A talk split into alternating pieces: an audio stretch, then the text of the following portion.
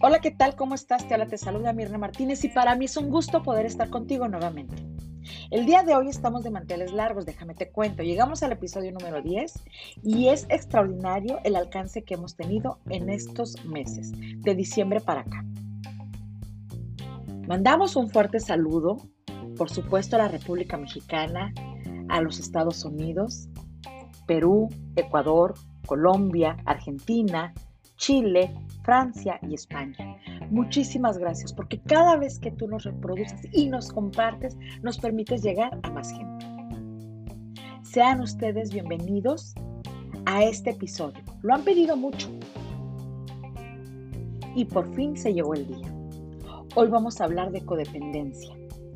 De esto que conocemos como la dependencia emocional en las relaciones de pareja. ¿Qué pasa que hace que yo crea que no puedo vivir sin ti. Que si te vas se me acaba la vida. Sean ustedes bienvenidos a parar para no parar.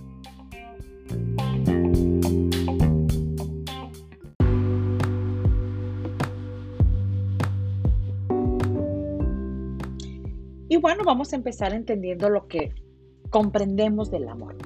Y el amor es valorado como un sentimiento vital con una trayectoria a largo plazo. A veces es conceptualizado como una de las emociones más intensas y deseables,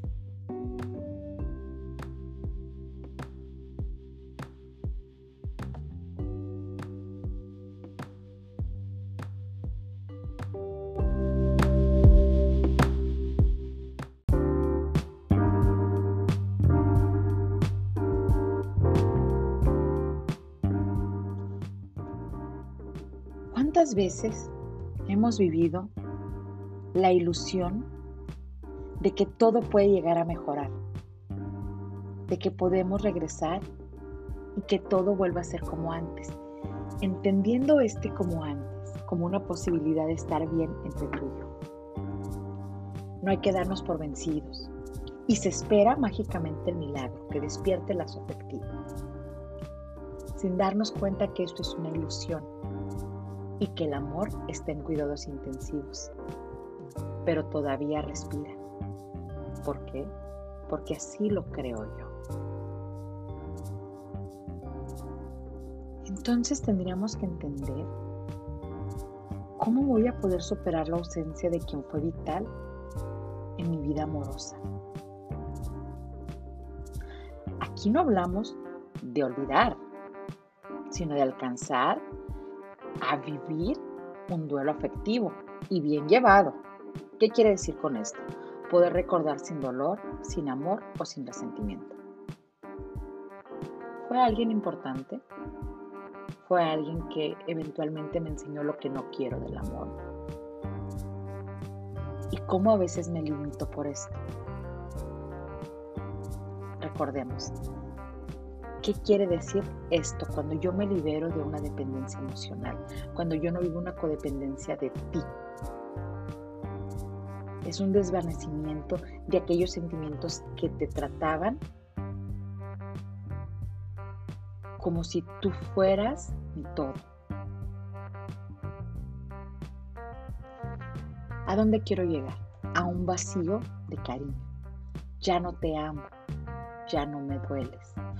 O quizás tener la posibilidad de decir, te amo, pero sin ti también me va a ir muy bien. Es tener la posibilidad de aceptar una pérdida en una última instancia significa un desvanecimiento, un desvincularse. Tener como una neutralidad sentimental. Para esto y hablando de duelo, tendríamos que vivir siete momentos de un duelo afectivo. La negación, el anhelo, la búsqueda de explicaciones, el enojo, culpa, victimización, a veces humillación, una esperanza, depresión y una recuperación versus aceptación. Me han preguntado muchas veces, ¿algún día se me va a pasar? ¿El tiempo realmente me va a ayudar? Por supuesto que sí. La respuesta es siempre sí. Sí, si tú lo ayudas. ¿Cómo? A tu tiempo, sin prisas, sin culpas, siendo extremadamente amable contigo y con lo que sientes. Recuerda que ya no eres pareja de. Vamos a poner un ejercicio simple. Piensa en tu primer pareja, en la que realmente hayas tenido un lazo afectivo. Porque si recordamos el primer novio del kinder, pues a lo mejor era más lo que decían los adultos o la fantasía del chiquitín. Pero piensa en tu, en tu primer amor del, de la secundaria. Y que por supuesto no te quedaste con él o con ella. ¿Qué te produce hoy pensar en esa relación? Y dirás, nada, tranquila. Una buena memoria. O un, es cierto que anduve yo con él o con ella. ¿Qué es lo que hay en ti en este momento? Una reestructuración mental y emocional de aquella relación.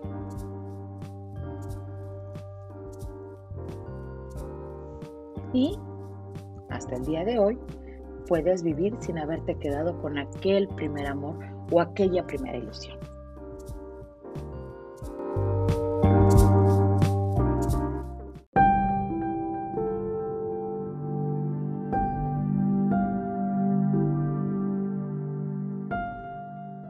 Importancia recordar que la pareja no tiene que ser todo para ti. Y si es así, pregúntate, ¿en qué momento se convirtió en mi todo? Y empecé a anularme como persona. Y, me dirás, yo no me anulo. Revisa, revísate bien. ¿Cuántas veces has dejado de hacer algo por llevar la fiesta en paz? Y ojo, ¿eh? cuando tú le dices a alguien, tú eres todo para mí, esa es mucha responsabilidad para quien nos esté escuchando y es una carga tremenda que eventualmente me va a generar una incomodidad.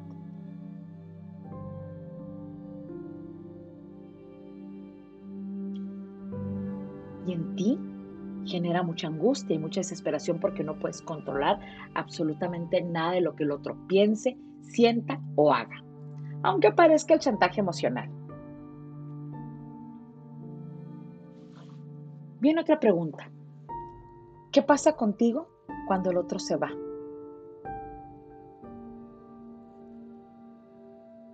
La pregunta obligada o la que le sigue es, ¿tienes el control de tu persona? ¿Por si este amor se acaba? ¿O por si te da la espalda? ¿O por si se va? ¿O por si decide que ya a tu lado no es la vida que esperaba o que anhelaba o que había construido. ¿Cómo te quedas tú? ¿Pero qué voy a hacer sin ti? ¿En qué momento pasó esto? Y nuevamente nos regresamos. Creemos que el amor está en cuidados intensivos porque todavía respira así, pero tu idea. Y para que exista una pareja debe de ser de dos. Con que uno ame y mucho no es suficiente. El amor no basta.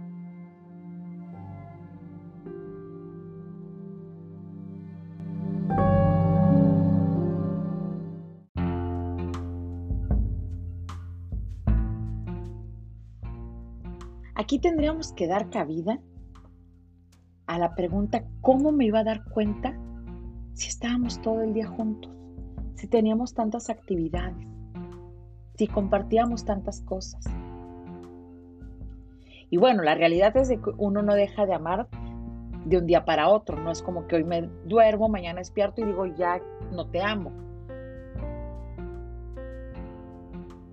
generalmente no es así. El desamor requiere de un proceso que arroja señales. Aquí hay que ver qué tan listo estás tú para ver estas señales.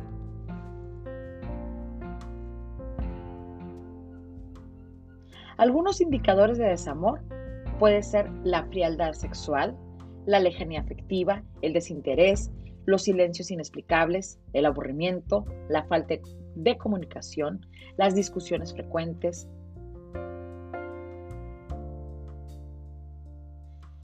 Pero uno de los mayores indicadores es cuando dejamos de comunicarnos. Y de pronto vivimos en una eh, indiferencia cotidiana y desde hace mucho tiempo y eso es normal, empezamos a normalizar vivir en el desamor. Solo normalizamos vivir en una fantasía.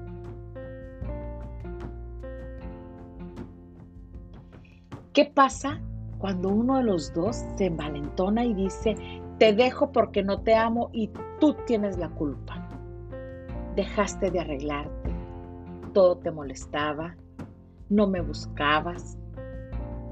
Eh, y ese es un golpe muy bajo por parte del otro y es como lavarse las manos. Qué fácil es tirar la, bolita y decirle al otro, tú tienes la culpa y ahora yo soy la víctima. Y me voy porque no fue suficiente esto. Caramba, me voy porque aquí yo ya no quiero estar. Pero eso implica serme responsable. Recordemos que una condición humana, para no generar tanta culpa, mejor te aviento la bolita a ti. ¿Qué tenemos que hacer? Asume la parte que te corresponde. De una forma razonada, ¿A dónde te quiero llevar? A estos diálogos internos. Para que puedas llegar a la comprensión de lo que te faltó hacer a ti como pareja también. Y quizás decirte, podría haberlo hecho mejor. Y esto me lleve a hacerlo mejor la próxima vez que yo vuelva a decidir abrirle la puerta al amor. Es importante que no te autocastigues. Porque si no, no nada más la ceras el amor en pareja, sino también la ceras el amor propio, la autoestima. Y de pronto vamos por la vida creyendo que tenemos manos de estómago y corazón de estómago y todo lo que tocamos lo destruimos y nos volvemos los monstruos afectivos.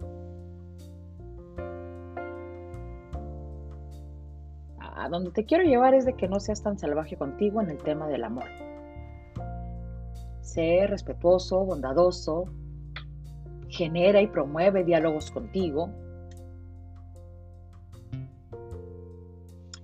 Y eventualmente si tenemos una dosis de narcisismo funcional, podríamos decir, está bien,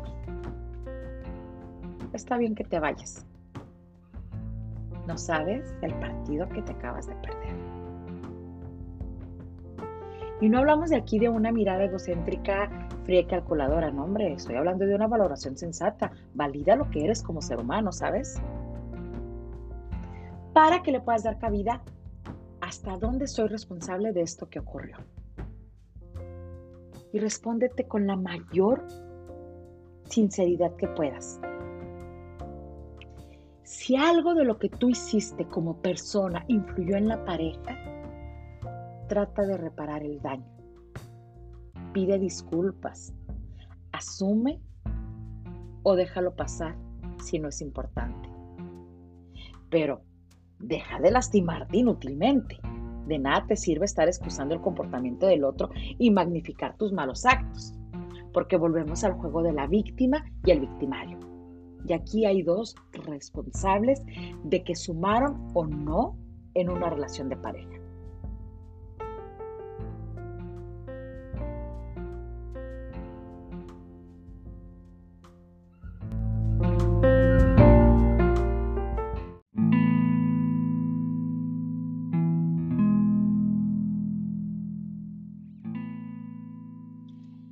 Bueno, cuando llega el apego, recuerda que estas son creencias, este apego son creencias que vienen de tiempos remotos. La mayor parte del tiempo la invade el miedo y el temor constantemente. Cuando llegamos a permitir que estas creencias se conviertan en nuestra verdad y la realidad se distorsiona, creamos nuestras propias creencias y empiezan a nacer diferentes tipos de apego, de acuerdo con las circunstancias.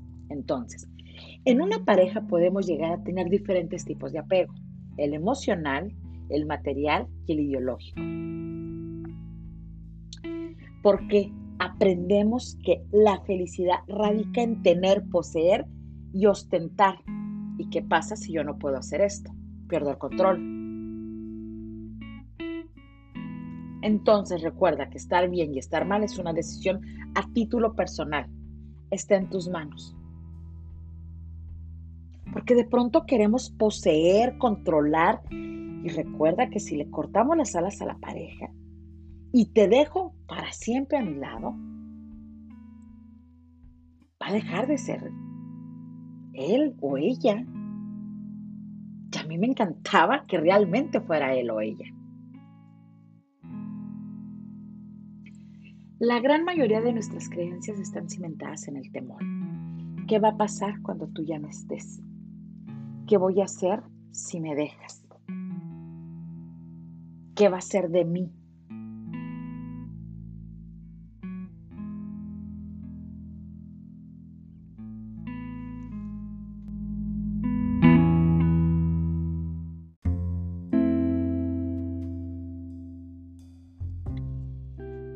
Va a ser de mí sin ti? Y entonces empezamos a llenar el saco de excusas y pretextos, con la idea o el pensamiento mágico de que el otro va a cambiar porque me ama, porque si no cambias, no soy lo suficiente. Y si no soy lo suficiente, me vas a dejar y me voy a quedar solo o sola. ¿Y qué crees? Empieza la flagelación mental y emocional en el tema pareja.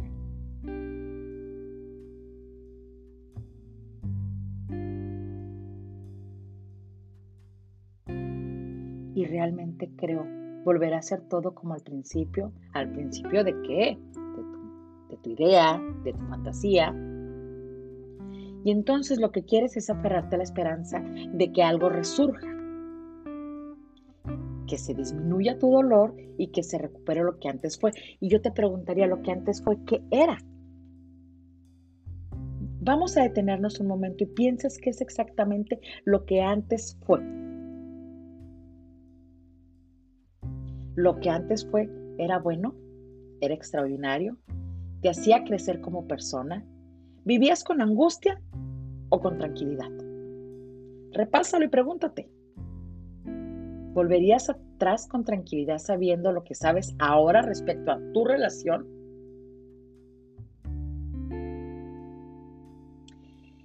El arrepentimiento de los ex es algo que juega con la mente.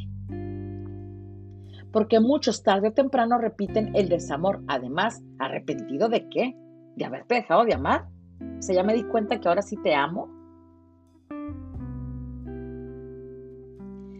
Lo que te quiero decir con esto es que lo que siente tu pareja anterior, el amor de segunda ronda, hay que verlo en un campo de acción, no de palabras.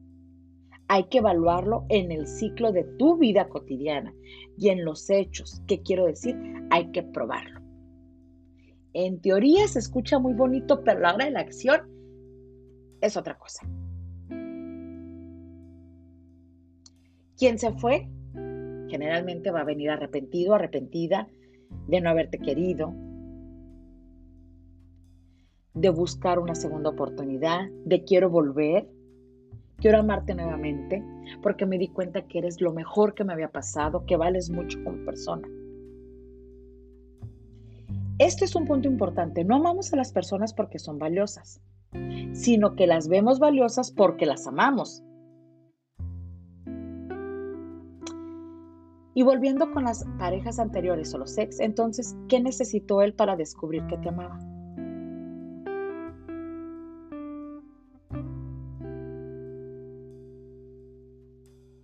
¿Cómo por qué tuvimos que tener esto?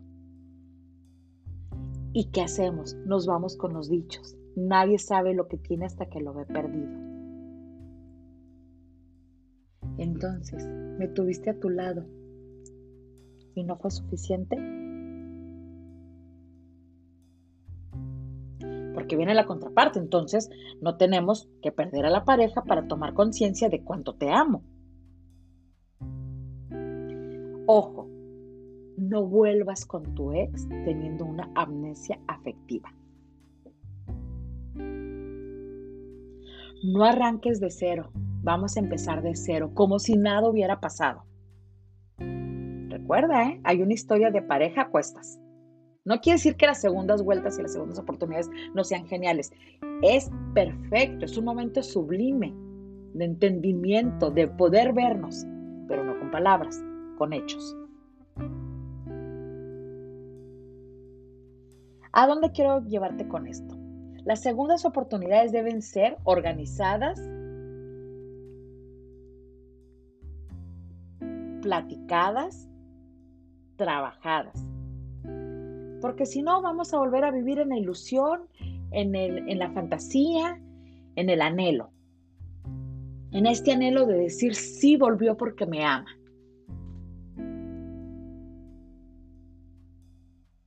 No basta solo abrir el corazón, ¿eh?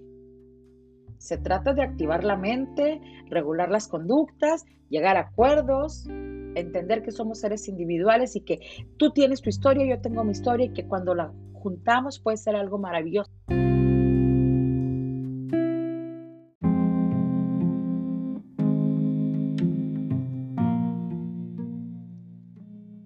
La persona codependiente es una especie controlador y manipulador más silencioso, que pasa todo el tiempo pendiente de conseguir lo que piensa que su pareja necesita. En este intento de proteger al otro deja de ser él mismo.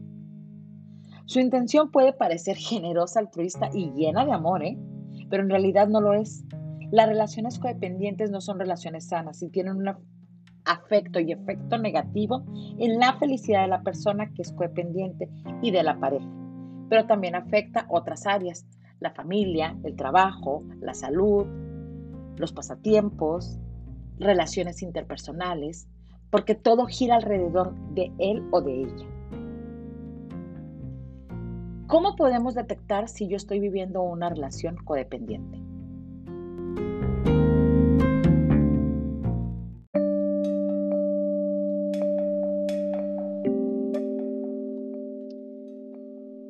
sentir que soy responsable de los sentimientos de la pareja, dejarse llevar por la parte emocional más que la racional, en algún momento sentirse usados y victimizados cuando las cosas no salen bien o como ellos o ellas quisieran. Hay pocos límites y nada claros.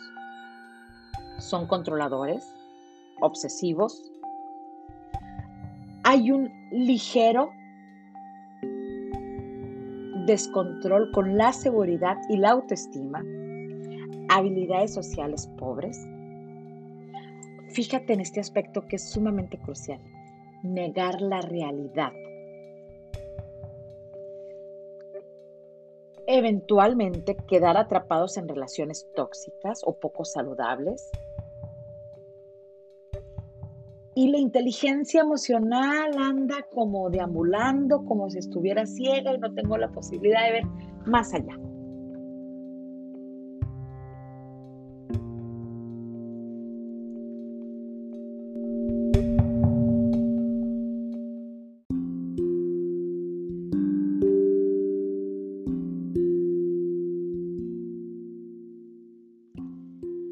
Bueno, ya me di cuenta que mi forma de relacionarme con el otro en el tema de la pareja y el amor no ha sido la más saludable, que eventualmente estoy codependiente o dependiente emocionalmente de alguien más. ¿Y ahora qué hago? Bueno, es importante buscar ayuda profesional, ya que los síntomas antes mencionados pueden llegar a empeorar con el tiempo y de verdad perder el control de cualquier reacción del otro. Pero bueno, ¿qué puedo hacer yo desde mi lugar? Uno, darme cuenta. Empezar a centrarte en ti mismo. Aceptar que la situación te está rebasando. Hay que romper la cadena de la negación. Hay que ver los problemas que hay alrededor de este tema de pareja. Alejarse de las situaciones y de las relaciones poco saludables que hay en este momento. Hay que cortar el tajo con la familia extensa. ¿Cuántas parejas sabemos que ya no son parejas y se siguen hablando de mi suegra, mis cuñados, mis primos, Voy con su familia. Ah, ah, es importante. Por favor, deja de ser o intentar ser investigador privado. Aléjate de sus redes sociales. No tienes nada que buscar ahí. No pidas que otros te hagan el favor de abrir sus perfiles para que veas.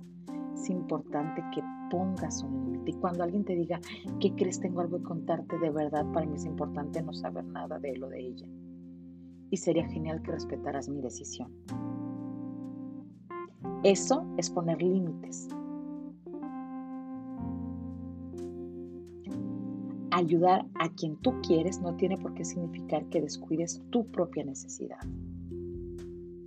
¿Y cuántas veces hacemos eso? Nos anulamos, nos quedamos en el silencio, ya no discutimos, mejor nos quedamos callados, miramos a otro lado. Eso no es saludable para ti. Porque cada vez vas a estar más iracundo con poca tolerancia a la frustración. Frustrado, triste, con el temor de ser rechazado, intentando buscar un cambio permanente en la pareja. Eso no es amor.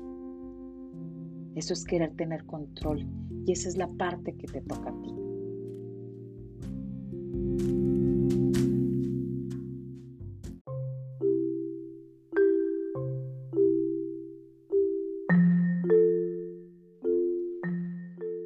A lo largo de este episodio te he mencionado que en el tema de pareja es de dos y que con el amor no basta. Pero la realidad es que tenemos que checar qué es lo que te toca a ti, lo que está en tu cancha, lo que sí es tuyo.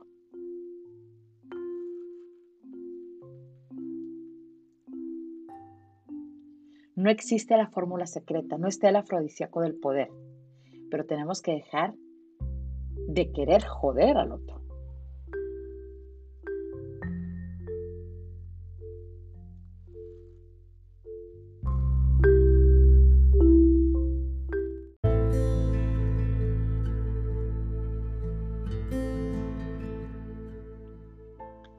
Aprender a no estar donde no te quieren o donde te están haciendo daño.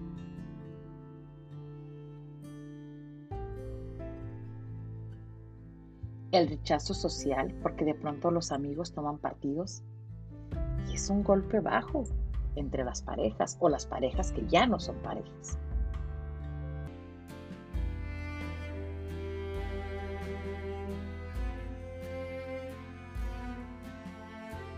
Lleva una lista de liberación personal, vacía tu equipaje, deshaz la maleta, ¿Por qué? Porque esta lista generalmente está fomentada en anhelos, en sueños, en condiciones imaginarias, en dependencias irracionales, en los sueños que aparentemente ya no vamos a poder realizar porque ya no estamos juntos.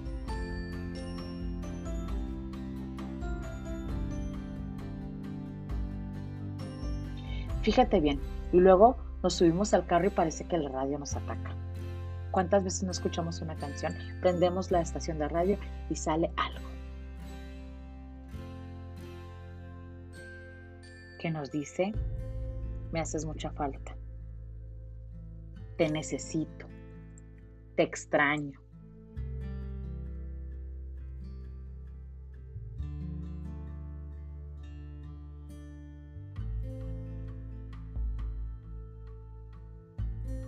Recordemos que para desapegarnos tenemos que entender que nos está doliendo. Aquí no se trata de que reprimas tu capacidad de sentir. No, no, no, no, no. Sino estamos hablando de cómo soltar.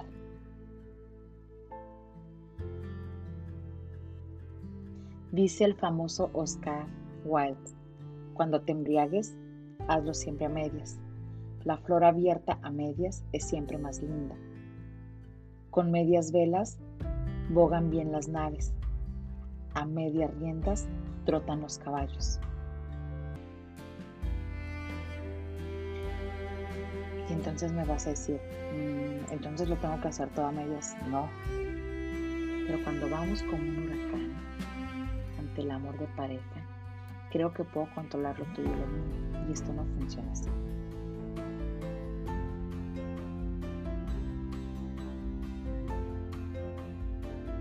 Hay que aprender a hablar de cara a cara.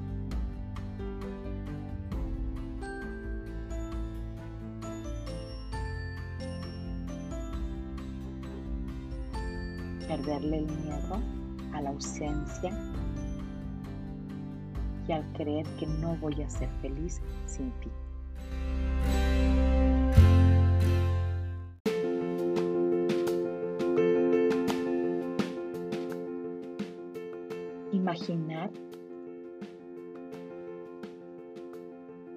El otro también le va a ir muy bien sin ti entonces poder aceptar qué es lo peor que me puede ocurrir.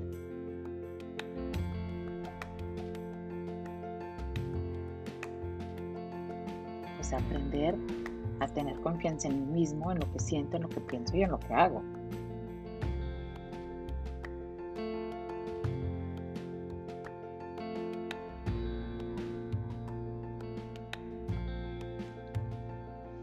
Entonces pregúntate quién eres en realidad. cuánta posibilidad tengo de encontrarme a mí mismo. Y aquí estamos hablando de rescatar la identidad personal, el amor propio y la dignidad.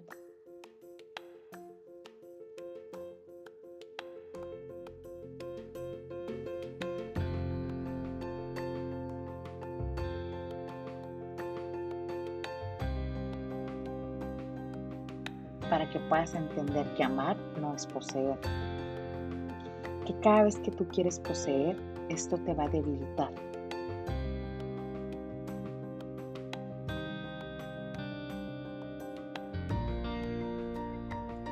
Y recuerda llevar contigo esta declaración. Tú no eres mi felicidad.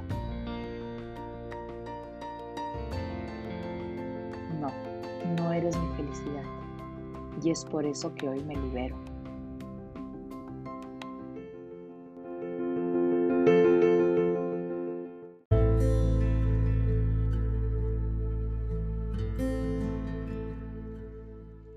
Vamos a ir cerrando este episodio con la siguiente reflexión. Lo siento, pero usted no es mi felicidad. No, no lo es. Y por eso me libero. Me niego a poner mi vida emocional en tus manos. Si usted fuera mi felicidad, su ausencia sería mi acabose y viviría en el filo de la navaja. No quiero intentar adueñarme de usted. No va conmigo. No me interesa. Mi bienestar y mi autorrealización dependen básicamente de mí. Lo demás contribuye, ayuda, pero el proceso interior que va configurando mi auténtico ser no vendrá de fuera, no será prestado. Es cuestión de principios y de estética. No solo quiero mejorar, quiero hacerlo con la inspiración del artista, como una obra de la cual me sienta satisfecho. Qué pesado es hacerse cargo de la dicha del otro. Qué tarea tan difícil poder no decir imposible. Prefiero respirar por mí mismo, andar sin muletas y ser como soy. No quiero pertenecer a usted ni que usted me pertenezca. Andemos juntos si eso nos apetece, pero no seamos el uno para el otro, por favor. El bienestar psicológico o el intento de ser feliz requiere un compromiso personal e intransferible. No es algo que nos regalen, se compra o se posee por decreto. Es intransferible. Y como yo no estoy en venta, y espero que usted tampoco lo esté, tenemos la oportunidad de ser libres. Usted no define mi existencia ni yo la suya. De ser así, no podríamos vivir el uno sin el otro. Usted no es mi felicidad. Afortunadamente, no lo es. Ni yo soy amo y su señor. La mejor relación que podemos tener es no pertenecernos, el que no posee al otro lo respeta. Y eso es la belleza, ternura del desapego. Para mí ha sido un honor poder acompañarte en este episodio. Muchísimas gracias por estar con nosotros. Recuerda que nos encontraremos muy pronto en un siguiente capítulo.